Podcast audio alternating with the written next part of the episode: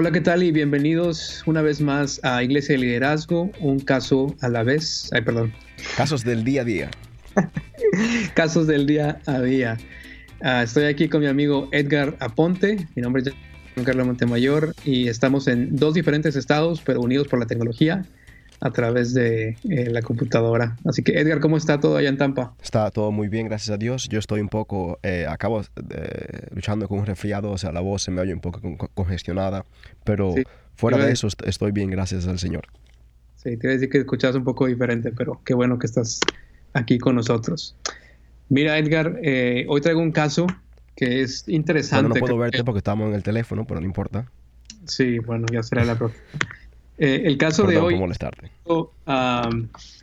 diferente en el sentido de que no, no solemos pensar mucho sobre, sobre esto, pero creo que es importante dialogarlo para el beneficio de, pues, de los que escuchen, ¿no? mira, el caso es así. Hay dos iglesias que quieren unirse para hacer una sola. ¿Por qué? Porque hay una iglesia que tiene un edificio que es propio, pero ya casi no tiene miembros y los miembros que hay ya están eh, pues muy avanzados en edad, no saben cuánto más va a durar la congregación y, no saben si pueden apoyar los gastos de la iglesia. Por otro lado, la otra congregación no tiene edificio, pero hay como 300 miembros y es una congregación joven que está creciendo y está haciendo impacto en la comunidad. Entonces los pastores han hablado sobre la, eh, la posibilidad de unirse como iglesia, uh, siendo una sola, y con varias condiciones, obviamente. Y el problema es este. La congregación que tiene su edificio y tiene poquitos miembros tiene un solo pastor y tiene diáconos, ¿sí? Mientras que la, la, iglesia que no tiene edificio y es joven y está creciendo, tiene una pluralidad de ancianos, ¿sí? Son siete pastores. Entonces, cuando se juntan los líderes para hablar sobre la posibilidad de unirse como iglesia, eh, los diáconos de la otra iglesia piensan que fungen con la misma eh, autoridad que los ancianos. ¿sí? Para ellos no hay ninguna diferencia y en, la realidad es que en su congregación sí sirven con esa autoridad de ancianos, pero la otra iglesia entiende que no es así. Entonces, en este episodio quisiera que habláramos sobre qué hacer en ese tipo de, casos, cómo, cómo podemos pensar bíblicamente en cuanto a la diferencia entre diáconos y ancianos, si es que la hay en la escritura. Así que tú primero, ¿qué piensas? Ah, e, es un caso eh, un, un, poco delicado en el sentido porque muchas veces nuestro entendimiento de la palabra viene, eh, es influenciado por el contexto en el cual hemos crecido. Y por ejemplo, en, aquí en Estados Unidos, como en muchos países de América Latina, ¿verdad? Por la influencia misionera, eh, especialmente en, eh, en, el caso de los bautistas, eh, en los años, en el siglo pasado, en el siglo XX, creció, se hizo casi de manera como estándar el caso donde había un solo pastor y un cuerpo de diáconos, donde los diáconos no eran eh, siervos en, el sentido de servir, como vemos en Hechos 6 y en, el patrón del Nuevo Testamento, sino eran, funcionaban como en el caso de esa iglesia que está, vamos a decir, muriendo, eh, donde eran como un, como un cuerpo que dirigía la iglesia. Y el pastor se sometía a ellos y, ellos básicamente dirigían la iglesia como líderes espirituales. Ahora bien, yo eh, entiendo que la Biblia, que eso es inconsistente con lo que enseña la Biblia. Que, la Biblia enseña que hay dos eh, oficios o oficinas, por así decirlo, ¿verdad? De la de los pastores, eh, ancianos, obispos, ¿verdad? Que es un término que se usa como sinónimos en el Nuevo Testamento. Y, y, el, y el ya el de los diáconos. Y el origen de eso lo vemos en Hechos 6, cuando hubo una, una controversia en la iglesia primitiva. Y, los apóstoles eh, vieron porque las, las viudas de los ah, griegos no, eran atendidas. Entonces eh, dijeron, nosotros no podemos descuidar la, predicación de la palabra y la oración, el ministerio de la palabra y la oración eh, para servir las mesas. Entonces eh, se eligieron los primeros diáconos. Y vemos ahí que Felipe era uno de ellos, Nicanor, Timón, Nicolás. Y eran hermanos es, piadosos, dice la Biblia, que tenían el Espíritu de Dios y que estaban sirviendo en la iglesia. Ahora bien, hay, una distinción entre el diácono y el anciano. muchas iglesias eliminan esa distinción. Y los diáconos, en un sentido, tienen el título de diácono, pero funcionan o actúan o sirven de una forma como si fuesen pastores o ancianos o obispos. Y, parece que ese es el caso que vemos en la iglesia que está, que menciona que estaba muriendo. Ahora bien, para transicionar en ese caso, por ejemplo, cuando una iglesia transiciona de un solo pastor con un cuerpo diaconal a una pluralidad de ancianos, muchas veces la iglesia lo que hacen es eh, que mueven esos diáconos a la función de, de ancianos y eligen nuevos diáconos. Por eso es muy peligroso. Mi preocupación sería, ellos están viendo eso porque eh, sienten que tienen una autoridad de pastor o ellos tienen la convicción bíblica de que ellos han estado sirviendo de una manera, vamos a decir, inconsistente con el Nuevo Testamento o con un modelo errado y solamente están así.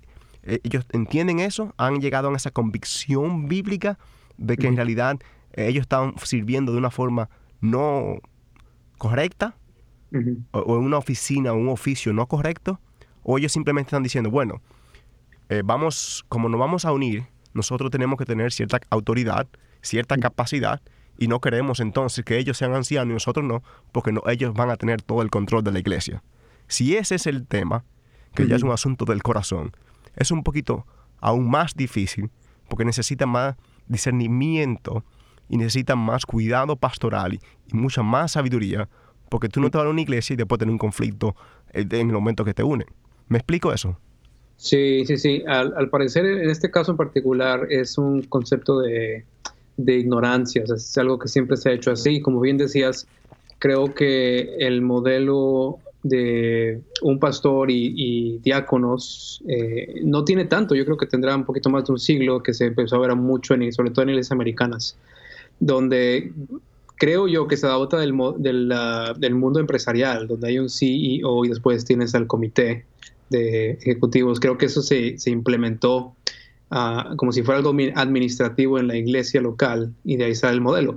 Pero creo que de, en este caso en particular hay una ignorancia en cuanto a la diferencia y se, se nota en la conversación que tienen con la otra iglesia y dicen, hey, pues somos lo mismo, diáconos, ancianos, ¿qué más da? Vamos a unirnos y hagamos esto de todas maneras. Bueno, en ese caso ya hay, yo me, eh, sería eso una, una especie de alarma para, para mí, porque e, ellos están viniendo ya, están asumiendo una actitud meramente pragmática para unirse y no están tratando de discernir en realidad qué enseña la Biblia. E, incluso están como reduciendo la magnitud, la importancia del tema. Sí, entonces... ¿Se entiende eso? Sí, entiendo perfectamente y creo que eh, estamos en la misma página. Yo, si yo estuviera en la posición de la, de la iglesia que está creciendo y se va a unir a la otra iglesia, eso para mí sería una alarma muy fuerte y no seguiría hasta que se aclarara cómo vamos a proceder en cuanto al liderazgo. Yo creo que el, transferir a los diáconos en esta nueva unión de iglesia a, un cuerpo de ancianos es muy peligroso porque no sabemos si ellos han pasado las cualificaciones bíblicas, ¿no? Es, ah, no sería una solución fácil en ese sentido. Pero ahora, quisiera que habláramos un poco de, ok, de qué es lo que la Biblia dice en cuanto a cuál es la diferencia principal entre ancianos y diáconos. Tú ya fuiste a Hechos 6. En Hechos 6 se habla de esta necesidad de servir las mesas para las, ah, las mujeres eh, griegas que estaban siendo desatendidas. Y lo que vemos en, en las cartas pastorales de Pablo es que la lista, si tú te fijas, la lista de ancianos y la lista de diáconos es muy similar, excepto con la eh, característica de que el anciano debe ser apto para enseñar. ¿sí? Es decir, el, el diácono debe ser también una persona íntegra, una persona que ha sido cualificada y que es ah, un cristiano ejemplar en todos los sentidos, pero no necesariamente es un puesto de enseñanza o una posición de autoridad en cuanto a ministrar la palabra de Dios ah, al pueblo. ¿sí? Es cierto que hay diáconos que pueden enseñar y, Dios los ha usado, pero en sí el puesto de anciano es una, por así decirlo, un alguien que supervisa, alguien que es protector sobre las ovejas, mientras que el diácono tiene un rol más de servir a las necesidades prácticas de la iglesia. No sé si me explico con eso. sí, y, yo estoy totalmente de acuerdo con eso. Yo estoy totalmente de acuerdo con eso. y hay personas que hoy día quizás sirvan como diáconos y en la medida que que la iglesia reconozca los dones de esa persona en la enseñanza o que esa persona crezca en el don de enseñanza, quizás pueda convertirse en un futuro en anciano. Así es. Sí, así, eh, así conozco varios casos que hay hermanos que sirvieron varios años como diáconos y después empezaron a enseñar y se dieron cuenta que era apto para enseñar y, y él quería servir como anciano y lo hicieron después anciano. Exacto, entonces está ese, ese, llamado interno y el llamado externo. La persona siente ese llamado a, a, a, a la enseñanza y, y, una especie de un, ah, liderazgo espiritual de la iglesia. Y ya luego eso es confirmado por la iglesia local si es algo que viene del Señor. Ahora bien, hay, una responsabilidad diferente entre el diácono y el pastor también, no solamente en enseñanza, sino eh, el supervisar, el cuidar, el pastorear el, el, cuerpo de Cristo. Y eso, por ejemplo, en el caso de Hechos 20, cuando Pablo se está dirigiendo a los ancianos en, Éfeso, ¿verdad? Mm. A, los, eh, ancianos de, la iglesia en Éfeso. Él, les dice a ellos y, le, y habla de la responsabilidad que tiene. O igual, primera de Pedro 5, cuando Pablo le habla a los ancianos, ¿verdad? De, la iglesia. Hay, una responsabilidad que el anciano tiene delante del Señor, también lo, lo vemos en Hebreos, que, que el diácono no tiene. Es, Esa función del líder espiritual, de dirigir y de cuidar del, rebaño, de, las ovejas del Señor, es algo que, que una responsabilidad que el diácono no tiene. Sí. Y, estoy totalmente de acuerdo contigo sobre el tema de la de que ambos necesitan tener un carácter que sea consistente con lo que la Biblia enseña. Y eso es lo que nosotros aspiramos que sea eh, verdad en todos los miembros de la iglesia. Ya. Edgar, ¿ustedes tienen diáconos? Sí, tenemos diáconos. ¿Y, cómo, cómo, nombran o cómo encuentran esos diáconos? Eh, es decir, en, nuestra iglesia, por ejemplo, eh, el diaconado se ve en base a la necesidad. Es decir, no queremos nombrar diáconos nada más por nombrarlos, sino que si hay una necesidad, por ejemplo, si hay mucha gente joven que se está casando y hay alguien que se, que se tiene que ocupar de administrar todo eso, nombramos a, una, a un diácono de, para las bodas o algo así. Eh, ¿cómo, lo ven ustedes allá? ¿Es por necesidad o, cómo lo hacen? Eh, sí, eh, es por necesidad. Bueno, históricamente yo diría que yo tengo una iglesia allá que tiene que, que diríamos ha estado por transiciones. Históricamente no, es, no ha sido el caso, ¿verdad? es más necesita, eh, vemos hermanos que pueden tener eh, cierto liderazgo en la iglesia y queremos reconocerlo y que sirvan en la iglesia y se ha hecho así. No sé, yo, yo estoy de acuerdo más con el modelo que tú describes, que, que, en ese caso la necesidad nos llama a nosotros a, buscar otros y responsabilidad, eh, otros diáconos para que sean responsables de, de, un área específica de servicio en la iglesia, ¿verdad? Del atender mesas o servicio físico. Y, me, y cuando refiero a atender mesas, nosotros a veces queremos como relajar eso y decimos, no, es para que esté aquí en la cocina ayudando. Ese no es el espíritu del, del, Nuevo Testamento. Y hay otras iglesias que llevan al, al, extremo de reducir la función de diácono, diciendo, ellos son solamente siervos y no tienen ningún liderazgo en la iglesia, que, es, que no es verdad.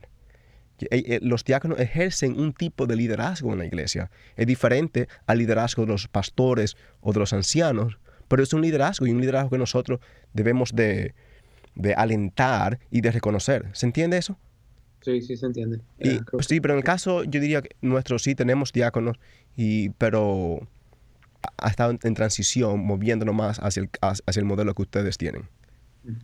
Sobre algo que yo veo que surgió aquí, y fue que dice un, un diácono o una hermana diácono, eh, ahí yo creo que hay algo que podamos tener diferencia, y yo creo que es importante eh, modelar esto para los hermanos, yo soy más de la opinión donde yo conozco iglesias que hacen el argumento, por ejemplo, Capitol Hill Baptist, eh, creo, no sé, High Point, donde tú estabas en Texas, o la iglesia donde está en, hoy día en Nashville, que tienen hermanas sirviendo como diaconisas.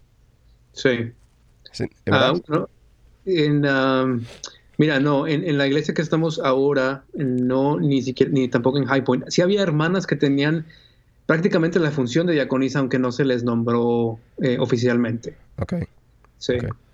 Pero yo, en, mi caso particular, yo, yo tiendo a, a, decir que prefiero que sean hermanos diáconos, porque la línea es un poco fina, yo entiendo que se puede hacer un argumento teológico para tener diaconisas, pero yo prefiero que sean eh, hermanos los diáconos.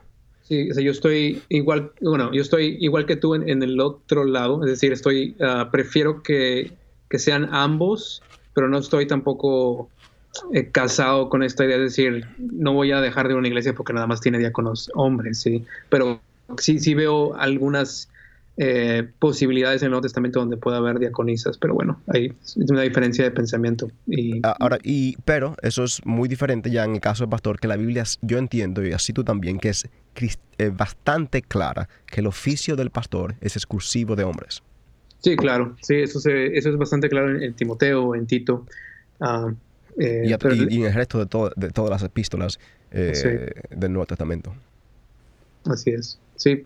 Y bueno, es, es, bueno tener esta conversación por lo mismo para que podamos eh, dialogar sobre estas diferencias también. Exacto. Y, y, los en, en entonces, tomando el caso eh, que me mencionas, yo, yo si soy la iglesia a la cual tú perteneces, sería muy cuidadoso en, en, hacer una unión de dos congregaciones cuando hay convicciones que no están claras. Porque en el caso de ustedes, ustedes van a recibir un edificio, ¿verdad? Es correcto, sí. Eh, entonces, por recibir ese edificio, podrían estar destruyendo un cuerpo local porque están trayendo un grupo de hermanos y hermanas que no tienen la convicción de ustedes y quizás en un caso no tengan la, misma madurez.